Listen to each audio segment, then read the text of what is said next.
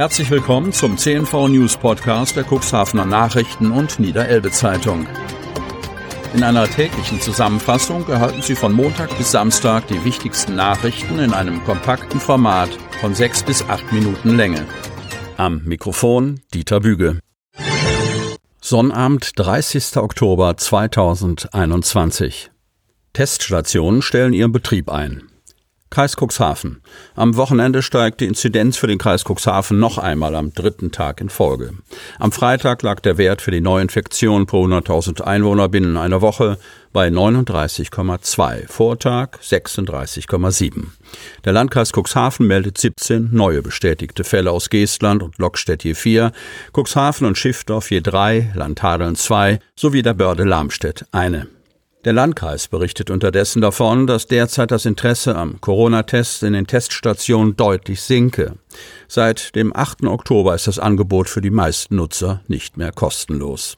In der 42. Kalenderwoche haben im Kreisgebiet 3602 Personen einen Test in Anspruch genommen. Das entspricht einem weiteren Rückgang um 16 Prozent im Vergleich zur Vorwoche, in der noch 4305 Personen getestet wurden, teilt der Landkreis mit.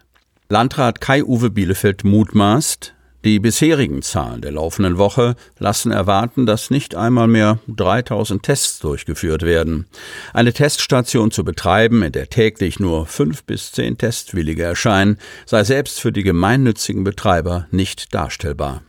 Zum 1. November würden daher das Testzentrum der Tourismuswirtschaftsgemeinschaft am Kreishaus in Cuxhaven sowie die DLRG-Teststation in Hagen und Schiffdorf-Spaden ihren Betrieb einstellen. Im Hinblick darauf, dass im Kreisgebiet die 3G-Regel nur in wenigen Bereichen anzuwenden ist, rechnen Landkreis und Betreiber derzeit nicht mit einer nachhaltigen Belebung des Testinteresses. Windturbine um ein Drittel größer. Cuxhaven. Während alle Welt von der Energiewende spricht, kaum aber jemand schlüssig erklärt, wie der Ausstieg aus Öl und Gas kompensiert werden soll, gibt Cuxhaven bei der Realisierung von Offshore-Windstrom international das Tempo vor. Siemens Gamesa hat am Standort die weltweit erste Serienproduktion von Großturbinen aufgebaut. In drei Jahren wurden hier bereits 417 Turbinen der 8 Megawatt Klasse produziert, deren Leistung theoretisch ausreichen würde, um 5 Millionen Haushalte mit sauberem Strom zu versorgen.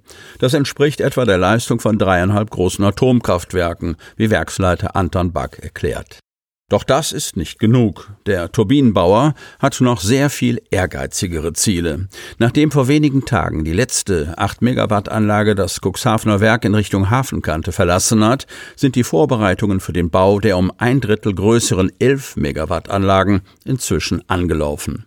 Davon sollen in den kommenden zwei Jahren mehrere hundert gebaut werden, bevor dann die 14 Megawatt Anlagengeneration folgt, von der es bisher erst einen Prototyp gibt. Für den neuen Anlagentyp mussten nicht nur die drei Produktionslinien in der 32 Meter hohen Fertigungshalle komplett neu aufgesetzt werden, auch ein großer Teil der insgesamt rund 650 Mitarbeiter hat umfangreiche Qualifizierungsmaßnahmen zum Teil im Haus, zum Teil im dänischen Schwesterwerk in Brande absolviert. Amtswechsel im Kommissariat Hemmoor. 43 Jahre war Detlef Schlichting-Reinecke, 65, im Polizeidienst. Die letzten elf Jahre als Leiter des Kommissariats in Hemmoor. Am Freitag wurde er vom Oldenburger Polizeipräsidenten Johann Kühme mit Dank, Respekt und Anerkennung in der Kulturdiele in den Ruhestand verabschiedet und sein Nachfolger ins Amt eingeführt. Künftig ist der Cuxhavener Stefan Klein, 48, verantwortlich für die rund 50 Kräfte. Stefan Klein entschied sich nach einer Ausbildung zum Industriekaufmann in seiner Heimatstadt Cuxhaven 1994 für einen Wechsel und trat in den gehobenen Polizeidienst ein. 1998 war er im Einsatz- und Streifendienst in Stade, später im Ermittlungsbereich tätig. Ab 2003 arbeitete er in Cuxhaven im sogenannten Beach Watch Team als Dienstschichtleiter im zentralen Kriminalitätsermittlungsdienst, leistete Sacharbeit im Personalwesen. Zuletzt war er stellvertretender Leiter des Einsatz- und Streifendienstes. Strandkorb statt Chefsessel, Hemmoor. Im Strandkorb wird der seit 15 Jahren amtierende Hemmorer Verwaltungschef Dirk Brauer künftig häufiger sitzen können. Erstens bekam er einen Strandkorb als Abschiedsgeschenk von den Bürgermeistern aus Hemmoor, Osten und Hechthausen. Zweitens, am Sonntagabend um Mitternacht endet seine Dienstzeit. Doch völlig zieht sich der 57-Jährige nicht aus dem politischen Geschehen zurück. Er wechselt, ungewöhnlich genug, die Seite. Brauer gehört dem neuen Stadt- und Samtgemeinderat als Politiker an. Doch ab Montag führt der Hechthausener Jan Tiedemann als hauptamtlicher Samtgemeindebürgermeister die Geschäfte der Verwaltung. Dirk Brauer ist ein Hemmorer Jung und in seine Heimat zog es ihn beruflich auch 2006, als er bei der Wahl des Samtgemeindebürgermeisters antrat. Zuvor hatte er diesen Job in der damaligen Samtgemeinde Siedland ausgeübt, die später mit der Samtgemeinde Landhadeln fusionierte. Ampelkoalition soll weiter auf die A20 setzen. Kreis Cuxhaven. Anlässlich der Koalitionsverhandlungen von SPD, Grünen und FDP auf Bundesebene traf sich in Hannover der Parlamentarische Beirat des Fördervereins Pro A20. Der überparteiliche Beirat diskutierte anhand der neuen Entwicklungen die Perspektiven für die weit vorangeschrittene Küstenautobahn. Im Anschluss an die Versammlung stellten die Parlamentarier nachdrücklich die Dringlichkeit für den Bau der A20 dar und fordern die Koalitionäre auf, diese auch im künftigen Koalitions Koalitionsvertrag fest zu verankern. Die A20 ist der letzte Lückenschluss im deutschen Autobahnnetz.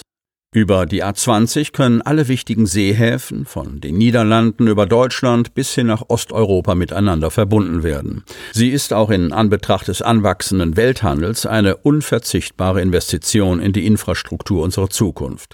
Gerade unsere norddeutschen Küstenländer, Niedersachsen, Bremen, Hamburg und Mecklenburg-Vorpommern, werden von dieser Hauptverkehrslinie profitieren, unterstreicht der Vorsitzende des Parlamentarischen Beirats der CDU-Landtagsabgeordnete Kai Seefried. Außerdem betont der Beirat die Chancen für Klima- und Umweltschutz durch die A20 aufgrund der deutlich kürzeren Gesamtstrecke, die Straßentransporte zwischen den Häfen zurücklegen müssen. Dies entlasse die Anwohner der belasteten, etablierten Strecken wie der A1 und führe zu weniger Emissionen von Kohlendioxid und Feinstaub. Auch die Schiffs- und Schienentransporte profitierten durch die Anbindung an das Straßennetz. Sie möchten noch tiefer in die Themen aus Ihrer Region eintauchen? In unserem CNV-Themen-Podcast auf Tauchgang gibt's alle 14 Tage per Interview interessante Personen, emotionale Stories und bemerkenswerte Projekte aus dem Landkreis Cuxhaven direkt auf die Ohren. Damit Sie ab sofort keine Podcast-Folge mehr verpassen, benötigen Sie lediglich einen sogenannten Podcatcher. Auf den meisten Smartphones ist dieser bereits vorhanden. Falls nicht, dann suchen Sie ganz einfach in Ihrem App Store nach einem kostenlosen Podcatcher wie zum Beispiel Spotify, Apple Podcast oder AntennaPod. Selbstverständlich können Sie unsere Podcast-Folgen auch direkt über unsere Website unter cnv-medien.de slash podcast anhören. Die hörten den Podcast der CNV Medien, Redaktionsleitung Ulrich Rode und Christoph Käfer. Produktion Rocket Audio Production.